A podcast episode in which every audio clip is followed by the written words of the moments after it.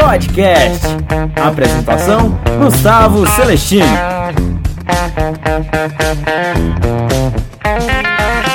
Olá para você que agora que tá ligado no podcast. Eu fico muito feliz, mas eu fico muito agradecido de você ter apertado o play toda segunda-feira, lembrando para você que tem um podcast novo que eu abordo sobre negócios, sobre empreendedorismo, sobre curiosidades. E nesse podcast eu vou trazer um tema muito interessante que vai fazer a gente refletir pra caramba. Muito obrigado por você ter apertado aí, por ter tido a humildade de escutar esse pouquinho de conhecimento que eu tenho para passar para você. É como eu sempre digo, eu não sou nenhum cara que é especialista em nada, eu sou apenas uma pessoa que gosta de passar aquilo que eu acho interessante adiante. E acho que a única maneira que a gente tem para se desenvolver como pessoa e como seres humanos é ajudando a vida de outras pessoas. É ajudando a vida de outras pessoas com aquilo que a gente sabe fazer de melhor, com aquilo que a gente tem de melhor e com aquilo que a gente gosta de fazer. Então eu tô aqui gravando esse podcast para você. Se isso for te ajudar, eu peço que por favor você compartilhe escute com seus amigos e vamos lá.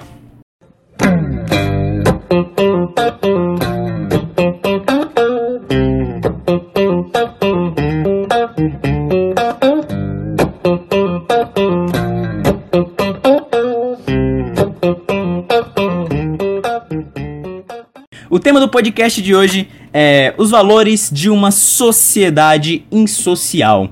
Olha só que tema legal, cara. Como assim os valores, Gustavo, de uma sociedade insocial? Como é que uma sociedade passa a ser insocial? Porque o nome sociedade é contrário de insocial. Sociedade é aquilo que se convive com outros. Já insocial é a inconvivência com outros. Mas quando a gente para para analisar, é basicamente isso que acontece hoje na nossa vida como brasileiros. É basicamente isso que essa é a mentalidade, é o brainstorm. Isso tem nada a ver com o que eu falei agora, nem porque eu falei isso. É o mindset, essa é a palavra que eu queria usar. É o mindset dos brasileiros hoje, de eu que sou cidadão, você que é cidadão. Esse podcast de hoje não vai falar sobre negócios, empreendedorismo, não, cara, vai falar sobre cidadãos, vai falar sobre sociedade. Mas não sai daí não, que eu tenho certeza que você vai se surpreender. Aí você fala, poxa, Gustavo, por que você decidiu trazer esse tema diferente? Seguinte, essa semana eu recebi um tapa moral na cara, um tapa moral na cara. Foi algo tão óbvio, mas foi um grau de obviedade tamanha que aquilo me motivou a trazer esse podcast e falar sobre uma coisa óbvia e que todo mundo tá, sabe, jogando aos ventos e que ninguém mais se preocupa com isso. Que se eu acho que se a gente se preocupasse um pouco mais com isso que eu vou dizer, as coisas mudariam de rumo, as coisas mudariam é de foco. O que eu tenho para falar aqui hoje é sobre ética, exatamente sobre isso, sobre ética. É sobre os valores de uma sociedade social. Mas o que, que é ética, cara? É incrível como a ética ela deixou de ser pautada dentro das escolas, ela deixou de ser pautada dentro da nossa sociedade, dentro da nossa casa, dentro da nossa cultura, dentro ali do nosso ambiente social. É incrível como a ética ela foi deixada ao extremo improviso, foi deixada ao limbo, foi deixada aos ventos, sabe? Seja o que Deus quiser, deixa a vida levar, vida leva, vida leva eu, vida leva nós. E isso eu percebo hoje que tem se tornado um grande problema na minha vida, na tua vida e na vida de todo mundo que é brasileiro nesse país. Sabe? Sabe por quê? Porque a gente perdeu a inteligência de pensar em um conviver mais justo. A gente perdeu essa noção de que nós vivemos em sociedade, que a nossa vivência depende de outras pessoas que nós não somos os únicos. É incrível como a tecnologia avança, é incrível como as coisas se, desenvol se desenvolvem de uma maneira muito rápida, mas também é horrível e deprimente a forma como o nosso planeta hoje tem cerca de 7 bilhões de pessoas e saber que grande parte dessas pessoas vive ainda em extrema solidão. É horrível a gente saber que grande parte dessas pessoas não se importam em como a convivência dela pode alterar a vida de outras pessoas. Porque querendo ou não, nós somos seres coletivos. A única coisa que nos levou, que nos trouxe até aqui hoje, foi a nossa coletividade. Então vamos lá, o que, é que me despertou a falar um pouco sobre ética nesse, é, nesse podcast? A não trazer nenhum assunto de negócios, mas sim um assunto sobre ética. Seguinte, eu fui buscar meu irmão no colégio, era mais um dia normal, fui buscar meu irmão no colégio. E era uma avenida ali de escolas e tudo mais. E tinha uma mulher na minha frente que eu acho que ia buscar uma criança também, uma coisa do tipo. E ela tava empurrando um carrinho de bebê. E tava assim, uma mãe normal empurrando um carrinho de bebê. E no meio da pista tinha um caco de vidro. Eu falei, ok, ruas brasileiras, buraco, bicho morto por todo canto, cacos de vidro. Eu acho que isso é normal de se ver pelo Brasil, né? Mas ela fez algo, cara, que foi muito óbvio e ao mesmo tempo é, de uma simplicidade tão grande que pode ser considerada até uma genialidade. Ela simplesmente parou de empurrar a criança, deixou o carrinho ali parado, foi pro meio da rua, pegou o caco de vidro e jogou no lixo. Só isso. Exatamente. Ela pegou o caco de vidro e jogou no lixo. Aí você fala, poxa, Gustavo, que coisa, que merda, hein, que você trouxe pra gente falar, né, nesse, que, que, é, que você trouxe pra falar nesse podcast. Pensei que você ia trazer um negócio mó, sei lá, velho, um negoção aí, aquela, e aquela história, mas, cara, pense bem comigo. É incrível como a ética nos dias de hoje foi deixada de lado. É incrível porque aquilo que aquela mulher fez foi de uma obviedade tão grande, foi de uma obviedade tamanha, que todo mundo poderia fazer, mas infelizmente ninguém faz. Que todo mundo tendo a capacidade de fazer e de pensar sobre o conviver com o outro, ninguém faz. É incrível como nas escolas a ética é deixada de lado, é incrível como a gente só vê isso em filosofia e olha lá. Porque às vezes na escola a gente aprende que x é igual a menos b mais ou menos raiz de delta sobre 2 vezes a a gente aprende fórmula de Bhaskara, a gente aprende qual é a função das organelas citoplasmáticas, mas na hora de falar sobre valores, princípios de convivência e respeito pelos outros, e aí percebemos o tamanho do buraco que existe dentro da nossa educação formal. E aí percebemos como o pensar em conviver com outro, sobre a ética, que é a inteligência de pensar em conviver mais justo, é deixada ao improviso.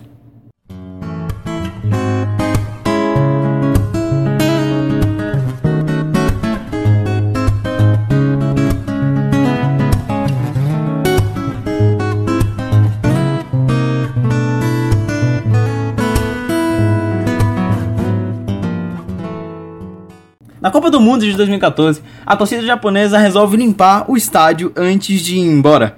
E isso, por mais incrível que se pareça, se torna em um ato jornalístico. Se torna um fato jornalístico. Se torna é, uma curiosidade japonesa. Algo que merece ser transmitido em rede nacional. Veja bem, algo que merece ser transmitido em rede nacional. E daí o, o jogador, o torcedor japonês, ele é entrevistado pelo repórter e fala: E aí, por que, que você fez isso? E o torcedor japonês fala: Fiz o quê? E o repórter pergunta novamente: é, por que, que você fez isso? É, por que, que você limpou o estádio? E simplesmente o torcedor japonês fala: Olha, cara, se vier alguém depois da gente, ele vai querer usar o estádio da mesma maneira que nós encontramos quando chegamos. Ou seja, limpo. Para pra pensar e para refletir o tamanho da ética que essas pessoas têm. Para pra pensar no grau de obviedade cultural que esse país chamado Japão conseguiu alcançar. Para para pensar em um país onde as pessoas realmente se respeitam, em um país onde você pode deixar a tua bike assim do lado de fora do estabelecimento, que quando você voltar ela ainda estará lá, sabe? Ou seja, esse grau de obviedade cultural é, para pra pensar em um país onde você vai vender alguma coisa, você deixa a tua banquinha lá e tá lá, a pessoa pega e paga sozinha, sabe? Podendo ela, tendo ela a opção de não pagar, de roubar e levar isso para casa, ela não faz. Sabe por quê? Porque ela chegou em um patamar de obviedade cultural. Porque a ética envolvida por trás, a inteligência de se conviver mais justo com outra pessoa, é aquela que se prevalece. Porque esta foi a única oportunidade, esta foi a única visão oferecida nas escolas, dentro da sociedade e dentro do país. Porque essa inteligência de se conviver mais justo foi a única que deve ser seguida. E é isso que a gente precisa como cidadãos brasileiros. A gente precisa parar de confrontar e de conversar mais sobre moral, de que há coisas erradas e que há coisa certa, que você não pode ser isso, que você não pode ser aquilo, não sei o que lá mulher, não sei o que lá homem, não sei o que lá tal, tal, tal, não sei o que lá tal, tal, tal. A gente está mais interessado em debater sobre a vida dos outros do que em debater sobre a nossa participação na vida dos outros. Olha só que foda, velho. Olha só que coisa louca. A gente tá muito mais responsável por debater sobre, ah, não, você tem que fazer isso, você tem que fazer aquilo, do que debater sobre realmente, será que isso que eu vou fazer vai afetar na vida de alguém? Você não conhece 98% das pessoas que vivem dentro do teu ciclo social? Exatamente, 98% delas você não conhece. No máximo você conhece ali uns 2% das pessoas que estão relacionadas a você e que você realmente pode falar alguma coisa. Mas, cara, as outras você não pode, você não tem essa capacidade de inferir em nada. Você não pode se meter na vida dos outros em nada. Mas você pode ser ético e pensar como ajudar aquela pessoa. Você pode ser ético a tal ponto de que a gente possa simplesmente conviver mais justo. Esse podcast não está falando hoje sobre empreendedorismo, não está falando hoje sobre negócio, está falando sobre vivência, está falando sobre conviver mais justo com outras pessoas. Está falando que para você ser uma pessoa na vida, você não precisa saber a fórmula de Bhaskara, você não precisa saber o que é um fenol, o que é um butanodiol, você não precisa, sabe, saber necessariamente isso, mas está falando que para você ter sucesso como indivíduo dentro da sociedade, você precisa respeitar. Você precisa entender que não é só você que existe dentro da sociedade. Você precisa entender que esse país chamado Brasil existe outras 250 milhões de pessoas que estão aqui dentro. Ou 200 milhões de pessoas estão aqui dentro. Você precisa entender que não é só você, tá entendendo? Você precisa entender que não é só você. Que não existe só você e que a tua vivência aqui dentro altera a vida de outras pessoas. E se, e se a gente começar a ter um olhar de vida mais reflexivo dentro da nossa sociedade, dentro da nossa escola, dentro da nossa família, cara, dentro da nossa cidade, eu tenho certeza como o nosso governo fica mais transparente, como a nossa cultura se torna mais transparente e muito mais é fácil de ser vivida. Eu gostaria agora de passar é, um pequeno, uma pequena fala do Clóvis de Barros Filho, que ele fala exatamente sobre isso. Ele é bem engraçado, se você quiser é, pesquisar mais sobre ele, depois o nome dele é Clóvis de Barros Filho. Ele é um filósofo e um cara extremamente inteligente. Ele agora vai contar uma história que mostra um pouco sobre esta ética de uma maneira bizarra, mas também de uma maneira que não podemos negar que simplesmente acontece. Então, fica com um pouquinho com o Clóvis de Barros aí, que eu já, já vou voltar.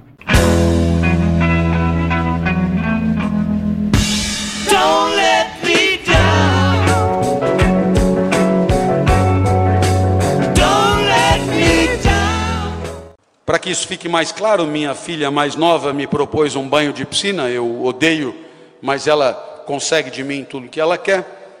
Fomos então a um clube que tinha lá uma boa piscina, muitas pessoas, um dia de sol. Eu ali quieto, porque não faço nenhum tipo de esforço físico desnecessário, absolutamente imóvel para não gastar nenhuma caloria além do fundamental. Eu comecei a observar que havia um bar ali onde as pessoas compravam água, bebidas, ah, é, é, etc. É, iam bebendo, bebendo, estava calor, bebiam, bebiam, bebiam, bebiam. Um bar tinha até fila. Do outro lado do bar, havia uma porta escrito WC. E eu comecei a observar que ninguém frequentava aquele lugar. E eu percebi isso porque eu mesmo, depois que passei dos 50, passei a ter que frequentar esse tipo de lugar mais a miúde, parece que a próstata aumenta, invade o espaço da bexiga, a retenção urinária diminui, e aquelas quatro horas de aula que eu dava na USP em seguida, hoje são impensáveis. Comecei então a olhar onde é que estava o WC, vi que não tinha. Chegou uma hora que não aguentei mais, saí da piscina, fui lá no WC, para minha perplexidade estava trancado. Então eu fui até o bar e falei, mas como o WC está trancado? O indivíduo, sem entender muito a minha perplexidade, me deu uma chave, depois o senhor usar, o senhor devolve aqui. E aí então fui lá, usei, devolvi e comecei. Aí eu me interessei mesmo pelo uso do WC. E eu comecei a imaginar que naquele lugar, naquele clube, naquela cidade, havia um, um, talento das pessoas em reter a urina durante horas, talvez dias, porque ninguém, a, a proporção que bebiam não frequentavam o WC. E eu comecei a me sentir realmente um doente, porque logo em seguida já senti novamente vontade de ir e ninguém mais fazia a mesma coisa. É evidente que eu supunha a razão Evidente que todos aqui sabem qual é a razão. Todos sabem que para não andar três metros, para não andar três metros, as pessoas daquele clube, sem exceção, porque ninguém foi no WC, urinaram dentro da piscina. E aquele cidadão, bem nascido, cabeleira lanzuda, gel no cabelo, Toyota Corolla prata, indivíduo bem uniformizado, bem formado, acredita falar vários idiomas, indivíduo altivo, com a esposa e os filhos na piscina, um dos filhos até aprendendo a nadar e engolindo água. Esse indivíduo se alivia. Deve ter tomado alguma vitamina que determinou um amarelumbre destacado da sua prática. E sem nenhum pudor, foi até o fim, tranquilo, porque para não andar três metros, um canalha condena o filho a engolir a própria urina. E isso não é uma questão de Senado Federal, isso não é uma questão de Câmara dos Deputados, isso é só um clube, domingo de manhã. Por que deveríamos respeitar o outro? Por que deveríamos zelar pela água e pela higiene que é comum a todos? Por que deveríamos agir diferente do que fizeram aquelas pessoas ali? Talvez por ter certeza que 99% da nossa vida é vivida com os outros, interagindo, afetando e sendo afetado. Se a convivência for injusta, se a convivência for regida por canalhas, continuaremos vivendo numa sociedade que lembra muito esta piscina. E continuaremos nos acostumando cada vez mais de interagir quase nus com os excrementos fisiológicos dos nossos concidadãos. E assim, talvez um dia já não, isso já não nos cause mais repugnância e teremos construído uma sociedade não só da desconfiança, mas do excremento, uma sociedade que perdeu completamente a noção da própria dignidade, uma sociedade onde as crianças desde que nascem aprendem que para ser capa de revista tem que triunfar, ainda que de forma desonesta, lesiva e canalha por essas e por outras. Da mesma maneira que entre o momento que a minha avó me mandava comprar pão e hoje, passaram-se 50 anos, e fomos todos nós capazes de determinar esse esfacelamento da moral? Sim, fomos nós, porque aqui não veio nenhum povo bárbaro determinar a nossa barbárie, aqui também não veio nenhum povo extraterrestre a nos escravizar, aqui só tivemos nós mesmos.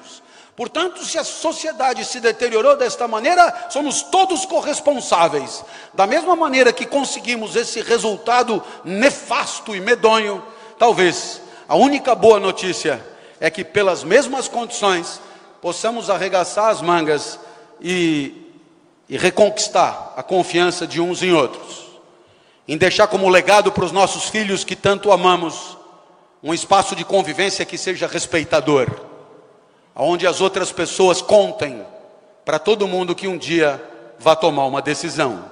E assim, quem sabe, consigamos pensar numa felicidade que seja coletiva, que seja compartilhada.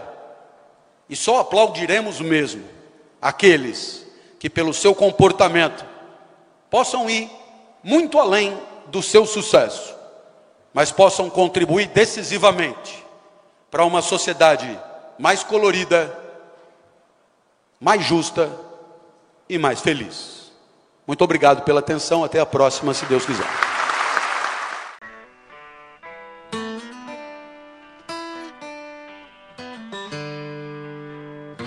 E é basicamente isso.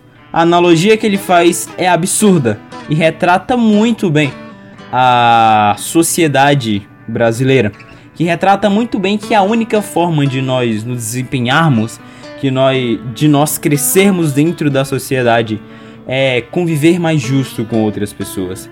É não deixar a ética ao improviso, é debater sobre isso dentro das escolas, é discutir mais sobre isso, porque até algo simples como ir no WC, como ir no banheiro para urinar, cara, faz uma diferença na vida tamanha. E se a gente é capaz de fazer isso até para os nossos filhos, sem causando mal assim na vida de outras pessoas, quem dirá na sociedade? Quem dirá, além do mais, no governo, por exemplo. Então, essa, fica aí a reflexão desse podcast. O podcast foi um pouco, sabe? É, foi um pouco longo, foi muito conteudista, mas fica aí. Se você gostou desse podcast, você pode mandar uma mensagem lá no Instagram. O Instagram é Gustavo Underline Celestino HG, tudo juntinho. Você vai lá e fala, poxa, Gustavo, tal isso, tal isso, tal isso. Pode me falar o que você achou. E é isso aí, a gente tá aí pra debater para discutir e principalmente para crescer e desenvolver junto. Meu muito obrigado por você ter escutado até aqui. Jesus te ama e até a próxima.